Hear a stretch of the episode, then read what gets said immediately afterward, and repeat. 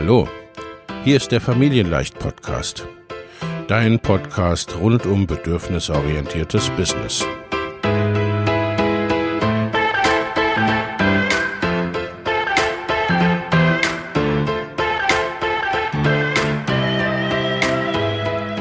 Für Mütter und vielleicht auch Väter, die ihr Leben und ihr Business im Einklang mit sich selbst und ihrer Familie gestalten wollen. Familien leicht eben. Und das auch im Business.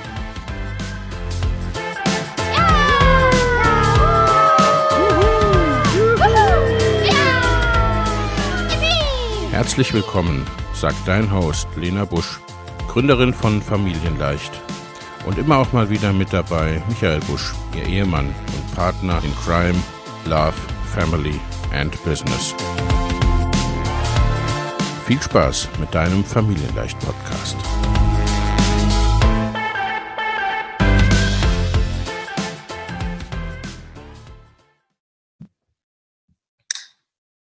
Recording. So, hallo und herzlich willkommen zurück beim Familienleicht Podcast. Ich freue mich sehr. Ich habe nämlich heute einen ganz tollen Interviewgast, die Nicola Schmidt. Hallo Nicola, ich freue mich sehr, dass du da bist. Na, hallo Lena, ich freue mich, dass ich da sein kann. Liebe Nicola, die meisten meiner Hörerinnen werden dich kennen, aber stell dich doch trotzdem noch mal kurz selbst vor. Wer bist du und was machst du so? Und wie viele Kinder hast du? okay, ich fange mit den Kindern an. Also ich habe zwei Kinder, ähm, zwei eigene Kinder. Ähm, in der Patchwork-Familie habe ich vier. Und ähm, ich bin Buchautorin, ich schreibe Elternratgeber, ich bin Journalistin, ich bin Trainerin und an verschiedenen Journalistenschulen für Journalisten und Unternehmen zum Thema Texte schreiben und ich bin Geschäftsführerin vom Artgerecht Projekt. Yes. Also auch eine ja, komplette Business Mama, eine Working Mom.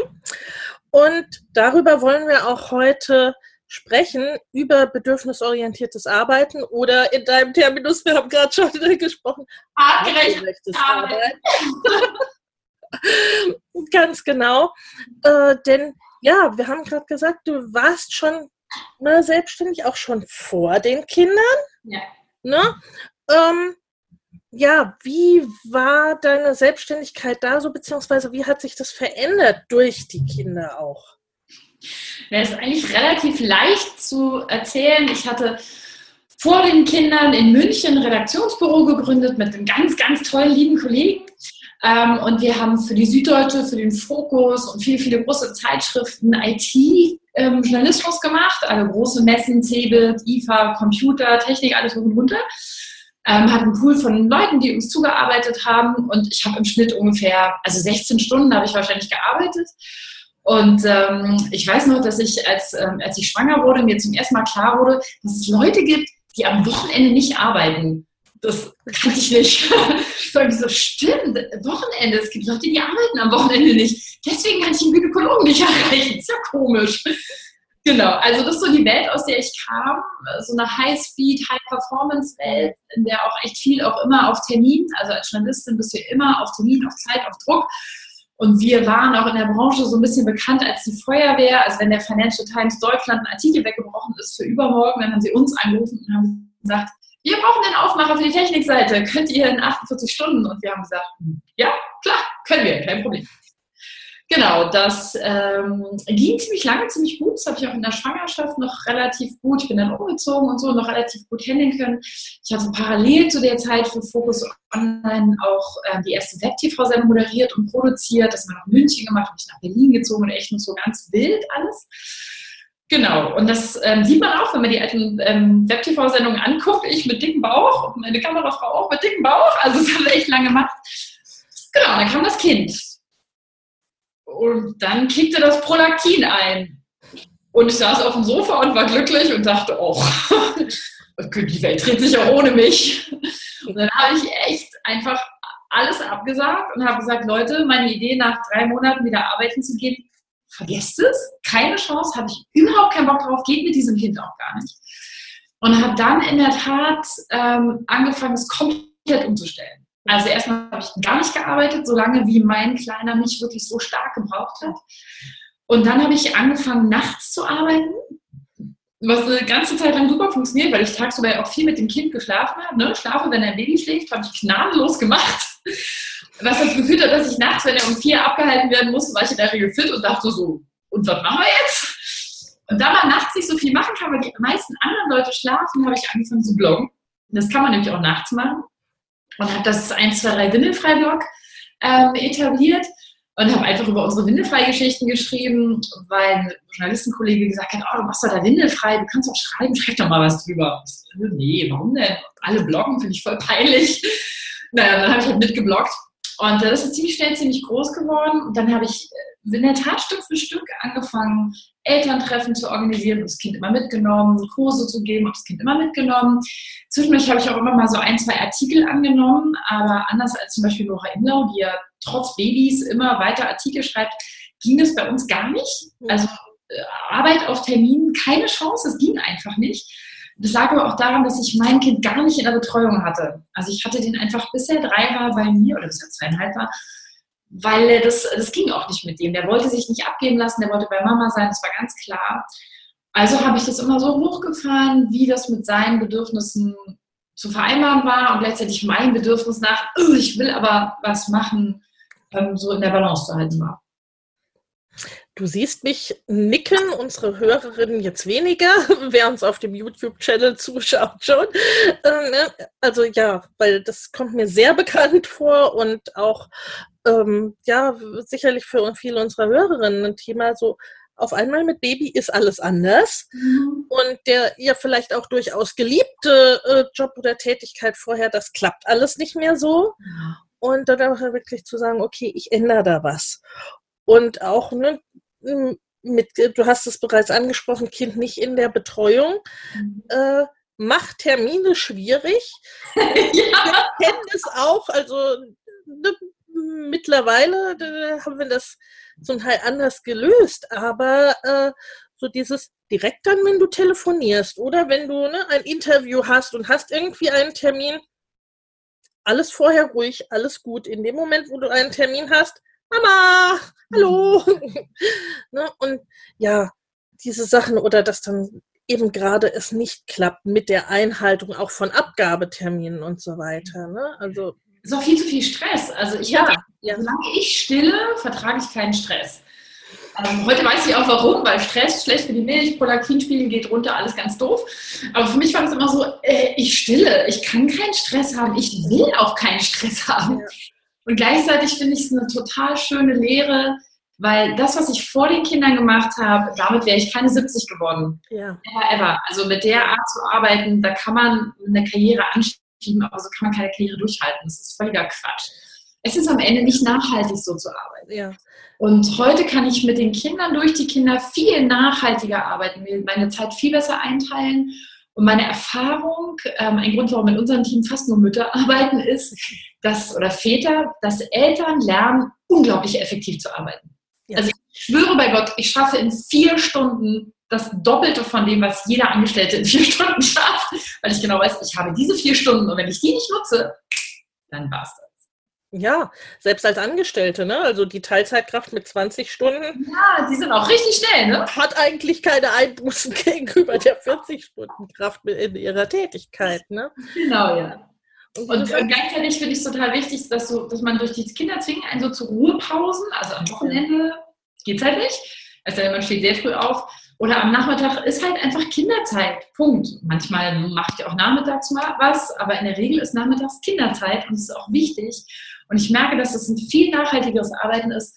Und mir hat mal ein Coach gesagt, Nicola, du musst dich, du musst lernen, dass erfolgreiches, befriedigendes Arbeiten nicht zusammenhängt mit ich arbeite viel. Ja. Das ist ein totaler Irrglaube. Ähm, es gibt ja so ein jüdisches Sprichwort, wer viel arbeitet, hat keine Zeit, Geld zu verdienen. Ja was ich sehr klug finde. Ähm, und meine Erfahrung ist auch wirklich, ich mache meinen Job super gerne, alles, was ich mache, das ist auch viel.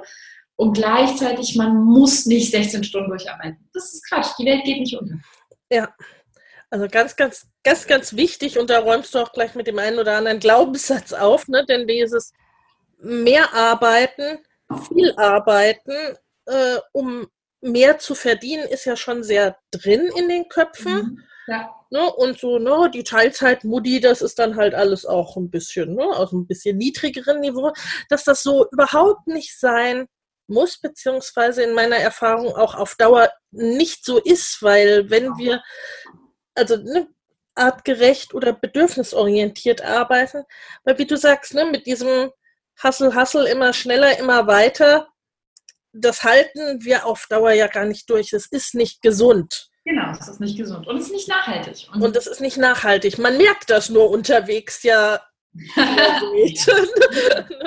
Man ist ja viel zu beschäftigt dazu. Also mhm. so dieses durch die Kinder kommen wir da ja auch viel mehr wieder in Kontakt mit unseren eigenen Bedürfnissen tatsächlich. Ne? Also finde ich auch immer ganz wichtig, dass es sich halt eben nicht nur auf die Kinder äh, konzentriert oder bei den Kindern nicht aufhört mit der Bedürfnisorientierung und mit der Artgerechtigkeit und so weiter.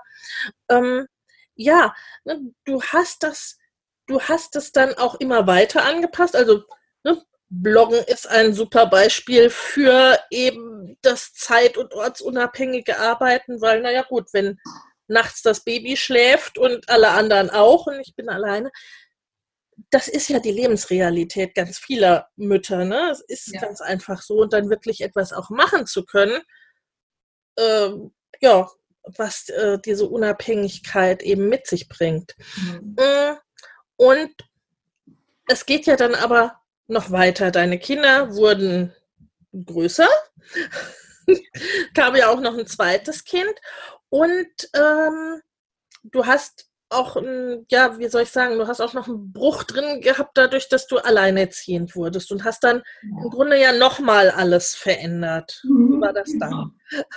Genau, ja, also wir hatten, genau, ich habe dann, als der, der, der, Große, der Große, der Erste, als er drei war, kam seine Schwester. Und ähm, da habe ich nicht mehr ganz so lange Pause gemacht. Und äh, die war schon auch mit sechs Monaten auf der ersten Babyweltmesse und wir haben ähm, auf dem AFS-Kongress Windefrei Kurse gegeben, aber da war ich ja dann auch schon erfahrene Mama und das war überhaupt kein Problem. Die war auch total ruhig und entspannt. Die saß dann am Tragetuch und dann haben wir sie in den Kursen abgehalten und also, oh, das klappt ja mit dem Windefrei. Ich dachte, oh Gott, ich muss ein Kind nach dem anderen kriegen, wenn ich weiter diese Kurse mache. Und ähm, insofern habe ich natürlich großes Glück. Also auch das nochmal. Ne? Natürlich ging es bei mir deshalb, weil ich einen Job habe, den man sehr gut anpassen kann. Ne? Wenn ich ich weiß nicht, ähm, Schneiderin wäre, und das kann man auch nachts machen, aber es gibt bestimmt auch Jobs, die man nachts nicht alleine machen kann, wenn das Baby schläft, aber als, als Texter sozusagen, ich bin ja von der Ausbildung ja Journalistin, ähm, ist es sehr leicht, würde ich mal sagen, wenn man das so ein bisschen für sich entdeckt. Genau, und ähm, interessant wurde es dann natürlich ab dem Zeitpunkt, als ich alleinerziehend war mit den beiden, als ich mich dann getrennt hatte. Dann haben wir auch unsere Stadt verlassen und ähm, dann ist es natürlich ähm, schwieriger, wenn man so wie ich Seminare gibt und durch die Gegend fährt. Mhm. Aber erstaunlicherweise muss ich sagen, also erstens hatten, bin ich bewusst nicht irgendwo hingezogen, sondern zu meinen Eltern. Ähm, das ist ziemlich lustig, weil ich bin von Berlin, Alt-Treptow, also zwischen Kreuzberg, Friedrichshain und Neukölln, haben wir gewohnt in einen Kaff, hinter einen Kaff, hinter einen Kaff gezogen. Also echt so in die mini, mini, mini Ecke äh, Deutschlands. Aber ganz bewusst, weil ich gesagt habe, ich brauche gerade keine Großstadt. Was ich gerade brauche, ist Kinderbetreuung und Menschen, die mit mir dieses Kind großziehen. Und ähm, das war eine bewusste Entscheidung, wo auch viele Leute sagen, ja, das hätte ich ja nicht gemacht. Aber ich denke mir, naja, man muss halt äh, am Ende Kompromisse machen, damit sowas funktioniert. Das heißt, meine Eltern waren da, meine Mama vor allen Dingen. Die hat uns sehr geholfen in der ersten Zeit. Und dann hatte ich immer Glück, dass ich immer Leute hatte, die dann die Kinder auch kannten, ähm, weil ich ja auch irgendwann entschieden habe, dass sie im Sommer zum Beispiel Familiencamps machen. Ähm, das heißt, ähm, ich hatte zum Beispiel einen ganz tollen Helfer im Camp, der dann eben immer, wenn ich weg war und er Zeit hatte, äh, meine Kinder gehütet hat. Und die kannten den halt aus dem Camp, das war überhaupt kein Problem. Oder eine ganz liebe Freundin, die auch mal bei uns im Camp war, mit der wir auch mal vier Wochen richtig im Wald gelebt hatten, die kamen zu uns. Ich habe dann alle Termine in zwei Wochen reingedrückt. Das, wenn man sich ein bisschen bewegt, dann geht das ja auch. Und ich habe meine Auftraggeber angerufen und gesagt, okay, in den zwei Wochen kann ich. Oder da kann ich den Kurs machen. Und dann ist er ja zwei Wochen bei uns gelegen, gewesen. Ich bin jeden Morgen losgefahren, irgendwo hin, habe irgendein Seminar gehalten und bin wieder nach Hause gekommen. Und danach habe ich wieder drei Monate keine Seminare gegeben. Ne, so in der Anfangszeit, wenn man das klug organisiert, dann geht das. Und ähm, dann machen die Kinder das auch relativ gut mit. Also für mein Gefühl war ganz klar, das sind jetzt zehn Tage und dann sind die vorbei und danach können die wieder kuscheln, kuscheln, kuscheln. Und das war für die total klug. Und am Ende muss ich sagen, machen wir es heute immer noch so. Ähm, die sind jetzt sieben und zehn, was ich finde immer noch klein ist. Also sieben Sommer auf diesem Planeten ist echt nicht viel. Und deswegen haben wir zum Beispiel jetzt die Regel, dass ich immer, es gibt immer eine Woche, da fahre ich rum, nicht die ganze Woche, aber da fahre ich, wenn ich Termine habe, aus, dann lege ich die da rein. Und eine ganze Woche, bin ich zu Hause. Dass es nicht dieses Mama ist jede Woche mal ein Tag weg Ding ist, weil das für die Kinder total blöd, sondern wenn Mama weg ist, ist jetzt die Wegfahrwoche, da wissen die Kinder das auch, dann sind die bei der Babysitterin, bei meinem neuen Partner, bei den Großeltern und bei allen lauter Menschen, die sie lieben und hier im Dorf sind die auch total gut aufgehoben.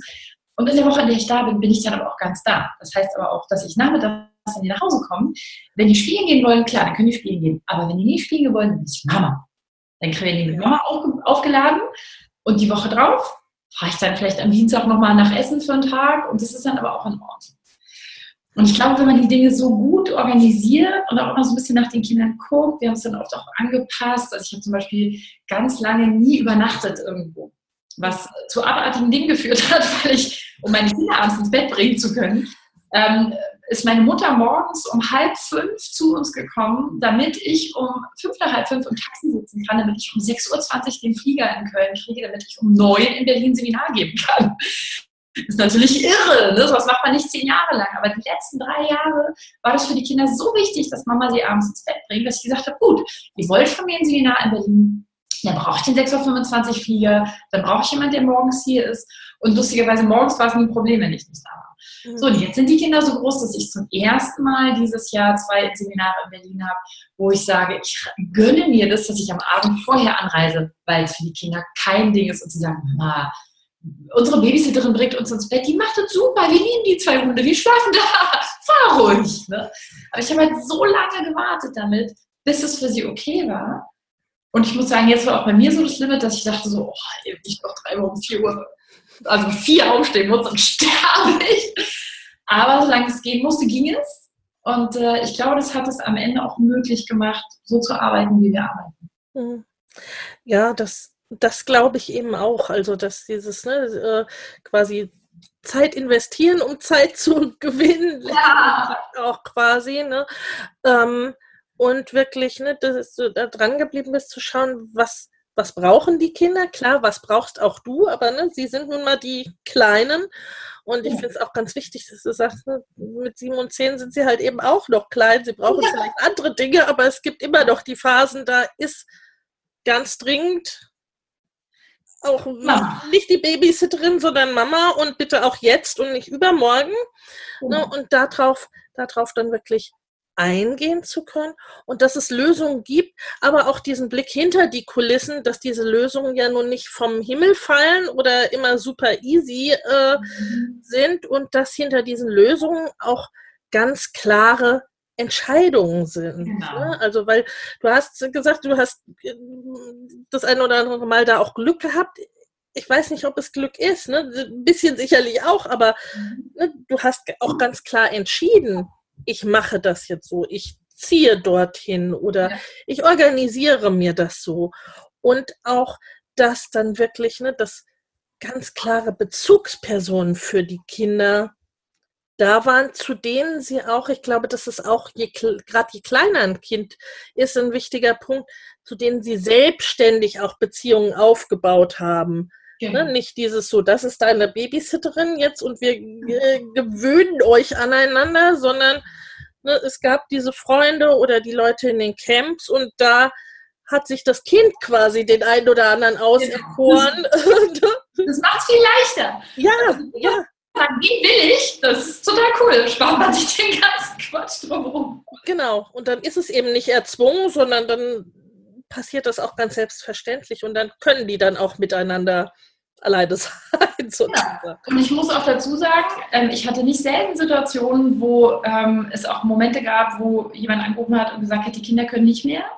Mhm. Und da muss ich sagen, als sie klein waren, habe ich auch gnadenlos gesagt, lieber Auftraggeber, es tut mir total leid, aber ich mache heute zwei Stunden früher Schluss, weil mein Kind braucht mich und dann steige ich nicht in den Zug, sondern in ein Flugzeug und ich fliege nach Hause und ich bin deswegen in zweieinhalb Stunden zu Hause, weil mein Kind braucht mich. Also auch solche Sachen am Ende. Aber ich finde, Ja, das ist am Ende das, ne? Das ist immer dieser Energieerhaltungssatz, den wir im Artgerecht-Projekt haben. Wenn man am Anfang Energie reingibt, dann wird es immer einfacher. Und gleichzeitig, finde ich, darf man echt nicht, nicht denken, dass die Kinder so schnell groß werden. Also ich merke zum Beispiel, dieses über Nacht wegbleiben ist jetzt kein Problem mehr, aber es hat jetzt eine Zeit lang gut geklappt, dass ich so die Dinge eine ganze Woche lang gemacht habe und dann wieder da war. Und jetzt habe ich so das Gefühl, ah, für meine Kleine kommt jetzt gerade so eine Phase, wo die sich auch entwickelt nächstes Jahr, wo, die, wo man jetzt schon merkt, da passiert jetzt was, so kleine Pubertät und so. Die braucht mich. Das geht nicht. Und deswegen habe ich nächstes Jahr die Kurse, die ich beeinflussen kann, die vom Artgerecht-Projekt, ähm, fast alle nach Köln gelegt. Es wird nachher ganz, ja ganz viel Kurse in Köln geben, weil ich muss bei meinem Kind sein abends. Die kann mich super, tagsüber bin ich völlig uninteressant. Tagsüber Mama, ach nee, lass mal. Aber abends braucht sie mich. Und deswegen habe ich entschlossen, okay, nächstes Jahr werde ich abends in Köln sein. Und ich habe gerade mit einem Kollegen ähm, eine Seminarplattform hochgezogen, äh, wo wir gesagt haben, wir wollen gezielt Kunden, in meinem Fall Nordrhein-Westfalen, in seinem Fall Berlin, ansprechen, damit wir mehr Seminare gezielt haben bei Leuten, wo wir abends bei unseren Kindern sein können, weil er hat dasselbe in Berlin. Ne, und so, dass wir ganz gezielt auch langfristig sagen, wir wollen langfristig abends bei den Kindern sein und dass man langfristig die Sachen denkt, angeht, plant und sich schon absieht, so, ah, das könnte knapp werden, äh, da mache ich mir lieber nicht so viel Druck auf das System. Ja, das sind nochmal ganz wichtige Dinge, wie ich finde. Äh, zum einen, das auch wirklich ne, langfristig aufzubauen, mhm. dass Dinge nicht nur jetzt, was weiß ich, naja, bis der Kindergarten anfängt oder irgendwie über ein paar Monate mal funktionieren, sondern dass das wirklich auch quasi ein Konzept ist und Entscheidungen sind, die immer wieder anpassbar sind auf das, was gerade gebraucht wird. Ich merke das auch, dass dann so diese Phasen kommen, so, wo immer mehr ist so, Mama, kommst du mal zu mir auf die Couch? Oder ne, wo sie nicht von, von der Seite weichen. Und das, ne, wo es ja auch andere Phasen gibt, da bist du, äh, hat jemand mein Kind gesehen? Ich bin schon lange nicht mehr da. Aber es gibt, es gibt halt eben beides und darauf auch eingehen zu können. Und was du, finde ich, ne, wo du auch wirklich, ähm, wie sagt man, ein Vorbild, ein Role Model bist, ist dieses auch Auftraggebern oder Arbeitgebern zu zeigen, hier Moment, ich bin Mutter, ich und ich stehe dazu. Ne? Und das, ja. ist, äh, das ist nichts, was ich irgendwie verstecken muss. Es macht mich auch nicht schlechter in meiner Arbeit oder unqualifizierter oder sonst was. Ne? Ja, vielleicht im Gegenteil. Ne? Aber ich stehe dazu und sage, die Dinge gehen nicht anders, weil. Genau. Ne? Und weil was ganz häufig ja passiert ist, dass dann die Kinder quasi das, das kurze Ende dabei sind ne? und dass die Kinder da irgendwie dann versucht werden, da äh, reinzupressen und da eine Nee, finden, dass die halt noch drei Stunden länger irgendwie durchhalten müssen. Nein, Kinder müssen gar nicht durchhalten. Äh, fertig ist. Ja, genau. Nee, also ich bin total gegen Durchhalten bei kleinen Kindern. Ich finde, die müssen gar nichts durchhalten, weil das, was ich hinterher reparieren muss, das lohnt nicht. Egal, was die mir ja. sagen, das lohnt nicht. Und meine Erfahrung ist auch wirklich, ich habe noch keinen Auftraggeber erlebt, der gesagt hätte, ja, Frau Schmidt, ihr Problem. Ne? Also wenn ich morgens angerufen und gesagt habe, sorry, meine Tochter kann heute nicht loslassen, ich bringe die jetzt mit. Es ist viel leichter, wenn man so in dieser Hebammen, Ärzte, sonst wo Szene ist. Aber ich habe auch schon zu großen Kongressen mein Kind mitgebracht und gesagt, äh, tut mir leid, die, die, das ging heute Morgen nicht. Ich konnte nicht abgeben. Ich habe sie jetzt dabei. Ich habe natürlich auch Kinder, die das von klein auf gewöhnt sind das ist natürlich super. Meine Kinder wissen genau, wenn wir da hingehen, sie dürfen mitkommen, aber Mama ist dann da auf der Bühne und da kann man sie auch nicht unbedingt ansprechen. Wobei auch das total hinreißend sein kann. Also ich erinnere mich auch an Gelegenheiten, wo die Kleine dann auf eine Bühne getapselt kam, so Mama! Und so, ey, was denn? Ich finde mein Barbie-Pferd nicht. Okay, äh, nimm das. Und dann freut sich das Kind und zieht ab und alle lachen und freuen sich. Also meine Erfahrung ist, wenn ich da reingegangen bin, bin mit, ich habe jetzt das Kind dabei und wir müssen es irgendwie lösen, weil das geht gerade nicht, dann wird es auch nicht in Frage gestellt. Wenn ich das nicht in Frage stelle, hat es glücklicherweise noch nie jemand in Frage gestellt. Aber man muss natürlich dazu sagen, ich bin natürlich auch Seminarleiterin, Coach und so weiter. Das heißt, ich bin eine relativ teure Kraft und wahrscheinlich auch eine relativ selbstbewusste Kraft. Ich gehe hin und sage so, ich kann was. Ähm, und für den, den Tagessatz arbeite ich. Und ansonsten sage ich meinen Auftraggebern auch ganz ehrlich, wissen Sie, für den Tagessatz, da fahre ich doch nicht einen Tag von meinen Kindern weg. Was erwarten Sie denn? Sie kriegen doch auch nicht so wenig. Das mache ich nicht. Ja. So, das ist mein Angebot. Und dann können wir da gerne drüber reden, aber so geht's so anders geht's halt nicht. Das heißt, wenn man da so reingehen kann, in meiner Position kann ich, oder ich habe es halt immer so gemacht, ich bin halt immer so da reingegangen, dass ich auch immer klar gesagt habe, so, das ist meine Zeit, die ist was wert, das sind meine Kinder, das brauche ich. Ähm, dann habe ich auch immer total hinreißendes Feedback gekriegt. Also ich habe immer ganz, ganz, ganz, ganz, ganz süßes, am Ende auch Hilfe gekriegt. Also wenn ein Kind krank war und ich gesagt habe, ich kann nicht, und dann einen Kollegen angerufen habe und gesagt habe, ich weiß, du bist in München, aber könntest du morgen früh um 8 in Berlin sein, weil ich, ich habe mein Kind hat Fieber, hatte ich immer die Erfahrung, dass die Leute gesagt haben, alles klar, meine Frau kriegt in zwei Wochen ihr nächstes Baby, macht nichts, ich bin morgen um 8 für dich in München, kannst du mich um drei ablösen? Ja, kann ich, schaffe ich. Also am Ende auch so ein Netzwerk, also auch so eine persönliche Beziehung zu den Leuten einfach zu haben und ein Netzwerk aus Menschen zu haben, was am Ende wieder der abgerechte Clan-Gedanke ist. Ne? Ja. Also mein Arbeitsklan ist am Ende ein Clan, wo ich den Leuten zum Geburtstag gratuliere, wo ich jederzeit einspringe, wenn jemand was braucht. Immer. Ähm, wo ich immer sage, na klar, jetzt habe ich gerade Kapazitäten, wo soll ich hinfahren? Ähm, und umgekehrt kriegt man es halt zurück oder kriege ich es ganz oft zurück, dass die Leute dann total nachsichtig sind, wenn wir irgendwie Chaos verursachen. Ja, ich denke, zum einen macht es ja auch menschlich, ne? Und da wir immer Menschen sind, die miteinander arbeiten, ist das ja auch mal irgendwie eine ganz angenehme Abwechslung in einem, einem Seminar zu sehen, der da vorne steht und äh, was qualitativ Hochwertiges erzählt. Ist auch ein Mensch, ist auch eine Frau, ist auch eine Mutter. Ne? Und ähm, zum anderen, ich glaube, es hängt wirklich an diesem Selbstbewusstsein, an dem ne, Auftreten zu sagen, ich mache das nur so. Genau. Ja. Ich glaube, dass der, dass der Rest, ne, ich bin die hochbezahlte Kraft und so weiter, dass das eher dem folgt als umgekehrt. Ja, das kann sein. Ne, weil die Argumentation gibt es ja durchaus auch, ne, jetzt nicht irgendwie da groß in Arbeitsphilosophie und so weiter, ne, äh, dass gerade die hochbezahlten Kräfte ja um Gottes Willen, das geht ja gar nicht, dass die dann wegen ihrer Kinder ausfallen und so weiter. Ne? Also, äh, wow, siehst du, das habe ich nie so gesehen. Ich wusste ja, das. Also das äh, vorrangig in, in, in, im Konzern und im Angestelltenkontext, ne? wobei dann ja, wir mal die die äh, Geschäftsführer und Partner und so weiter Ebene sind ja auch eher eigentlich die, die bestimmen können sollten, was sie tun oder was sie nicht tun.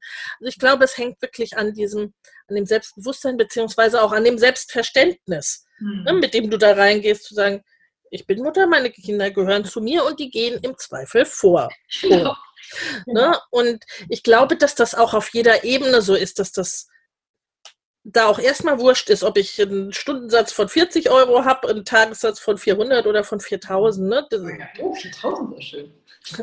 Ja, das, äh, das, was man tut oder wer dann vielleicht durchs Land fliegt oder durch die Stadt fährt dafür, das variiert vielleicht. Aber ich glaube, dass es vom Grundsatz her, ne, dass, das, äh, dass es dieses Selbstverständnis ist, was dem zugrunde liegt und dass wir davon, glaube ich, viel, viel mehr brauchen, dass genau. Ähm, Mütter das auch ne, ganz klar sagen. Genau. Ja, auch dieses ganz klare, meine Zeit ist was wert. Ja, ja. Und ähm, gleichzeitig, meine Kinder sind wichtig. Ja. Also ich, ich, die sind halt da und wir müssen uns irgendwie organisieren. Und ich in der Tat gehe da auch rein mit so einem Gefühl von, wir organisieren das zusammen. Ja. Dass ich heute für euch arbeiten kann. Es gibt ein Problem, ich habe versucht, es alleine zu organisieren. Es klappt nicht, wir müssen es jetzt zusammen organisieren. Und da kriege ich total gutes Feedback. Ja. Gleichzeitig muss man natürlich dazu sagen, dass ich, wenn ich dann arbeite, auch wirklich immer mein Bestes gebe. Ja, genau. Ich liefere keinen Schund ab. Wenn, also nicht, ja. dass es immer perfekt ist, aber ich versuche wirklich immer mein, mein Herz da reinzulegen und äh, mein Bestes zu geben und auch manchmal Jobs zu machen, ich denke so, oh, kein Bock. Aber gut, ich habe zugesagt, ich mache es und dann mache ich es auch gescheit. Mein Großvater hat immer gesagt, wenn wir es machen, machen wir es gescheit. Ähm, und ich glaube, dass das so ein, dann so ein total wertschätzendes ja. Atmosphäre einfach schafft für alle, ne? dass ich auch im Zweifelsfall sage, ja, ihr habt alle keinen Bock, das Seminar zu machen, ich auch nicht, ich mach's. Ja. Dann, ja, kann man es hoffentlich so machen. Ja, du bist dann auch committed, ne? du bist dann auch committed und du bist zu 100 Prozent da und du hast ja dann auch den Kopf frei, ne? weil du nicht irgendwie es durchreißt mit dem Gedanken, oh, was ist jetzt mit den Kindern ne? und bist nur so halb, dreiviertel. Genau. genau. da. Ne? Und das wissen letztendlich ja dann auch alle. Genau. Genau. Gleichzeitig habe ich auch die Erfahrung gemacht, das ist jetzt gerade ganz neu für mich selber, aber echt wow, das war wirklich krass, dass ähm, Frauen sich häufig unter Wert verkaufen. Ja. Am Ende auch ich. Und ich habe letztens bei meiner Arbeitgeber, die haben gesagt, ja, könntest du da noch das und das machen? Da habe ich gesagt, ey Leute, im November fahre ich eigentlich nicht mehr rum. Also ich habe so eine Regel eingeführt, dass ab Mitte November bis Mitte Februar bleibe ich mit meinem Popo zu Hause. Weil ich bin im Winter, bin ich müde und schlecht gelaunt und ich werde krank und Züge und Klima und alle anderen sind auch krank. Und ich gesagt, lohnt sich nicht, bin ich mal eine Woche krank, mache ich nicht mehr. Habe ich halt gesagt, ja, und im November, ach nee, und, hm, und so. Sie, ja, ja, bitte, bitte, das wäre total toll. Da dachte ich, okay, ich will den Auftrag nicht. Ähm, ich berechne den knallhartes Doppelte und habe denen ein Angebot geschrieben, so mit ja, Konzeptionstag und Erstellung der Präsentation, was ich normalerweise alles umsonst mache. Und habe den dann inklusive Mehrwertsteuer mehr als den doppelten Preis darauf gedonnert. Weißt du, was sie gemacht haben? Unterschrieben. Zwei Stunden später kam die Mail, ja, ist in Ordnung, kannst du so machen. Und ich so, was? ich hatte Schnappatmung. Ich so, äh, bitte? Das ist scheiße, ich habe immer für die Hälfte des Geldes gearbeitet, weil ich diesmal einfach keinen Bock hatte und mich getraut habe, um zu sagen, hier, die lehne ich es eher. Und seitdem habe ich echt drastisch die Preise erhöht. Also so für Businesskunden, ne? natürlich nicht für meine Mamas, das werde ich auch nie machen, aber so für so große Businesskunden, die sagen, können ein Seminar haben. Ich bin da jetzt kackfrech und die, das Ergebnis ist immer, dass sie sagen, ja, kein Problem. Ja, und da, also so, so unter uns, so als Coach und in Sachen Geldmindset und so, dann ist die Wahrscheinlichkeit relativ groß, dass auch deine jetzigen Preise jetzt nicht gerade an der Oberkante sind. Genau. Dass gesagt wird, oh, kein Thema, machen so. Genau. Also nächstes Jahr, yeah! Äh, ja, damit, damit haben wir ja angefangen eigentlich, ne? Mit äh, weniger tun und mehr, mehr verdienen. Genau. Genau. Mhm. Und das wiederum, finde ich, bin ich meinen Kindern schuldig. Also ich habe mir geschworen, dass ich mit so wenig Arbeitszeit wie möglich so viel Geld wie möglich verdienen werde. Und dann auch nicht versuchen werde, so viel Geld wie möglich zu verdienen, sondern das Ziel ist wirklich, mit so wenig Arbeitszeit wie möglich das zu verdienen, was wir brauchen, um Zeit zu haben, weil, wie es so schon heißt, ihr Alltag, nee, mein Alltag ist ihre, ihre Kinder. Ja. Und deswegen versuche ich diesen Alltag so frei wie möglich zu halten und zu sagen, so Leute, Geld verdienen kann ich immer noch in zehn Jahren wenn die alles im Haus erkennen, tot arbeiten. Aber jetzt bin ich da und versuche das wirklich so zu minimieren, wie ich kann. Oder Sachen zu machen, die ich wirklich liebe. Zum Beispiel das artgerecht arbeiten. Es lohnt sich überhaupt nicht finanziell. Aber ich liebe diesen Job. Ich bin so glücklich, wenn ich fürs Projekt arbeite, dass ich mir sage, das ist auch wichtig für meine Kinder, dass ich einen Job mache, den ich liebe. Und querfinanziert wird es halt durch diese anderen Seminare, wo ich jetzt einfach die Preise verdoppeln kann nächstes Jahr. Und dann ist alles, alles fein. Definitiv. Und das eine nährt ja auch das andere sozusagen. Ne? Also dadurch, dass du das eine wirklich so super gerne machst, äh, wie soll ich sagen, querfinanziert ist dann auch von der Seele her dann ja, sozusagen. Das, ja, ich fange knallhart jedes meiner Journalistenseminare mit Lagerfeuer an. Ne, meine erste Frage in jedem Seminar ist, wann saßen Sie eigentlich jetzt mal am Lagerfeuer? Ja, nee, vom Lagerfeuer auf die Leinwand. Also so, hey, wo sind wir denn hier gelandet? Aber die Seminare laufen super, weil die das mal von einem ganz anderen Blickwinkel, nämlich am Ende auch vom artgerechten Blickwinkel, ihren Job plötzlich beleuchtet kriegen. Ja. Und da befruchten sich die Sachen dann auch wieder gegenseitig. Und das finde ich schön. Und am Ende ist es auch gut für die Kinder. Auf jeden Fall. Das war ja quasi schon ein gutes Schlusswort. Gibt es noch etwas, was du unseren Mamas so mitgeben möchtest, was du noch unbedingt sagen, loswerden möchtest? Also es gibt so einen Tipp, den ich vielleicht noch loswerden würde. Ähm, das habe ich mir ausgedacht, als ich 20 war. Es hat sich total bewährt. Und der ist folgender, wenn ich einen Job angeboten kriege, dann gibt es mal drei Kriterien und von diesen drei Kriterien müssen zwei erfüllt sein. Die drei Kriterien sind Spaß, Ruhm oder Geld. Also jeder Job bringt entweder Spaß oder Ruhm oder Geld.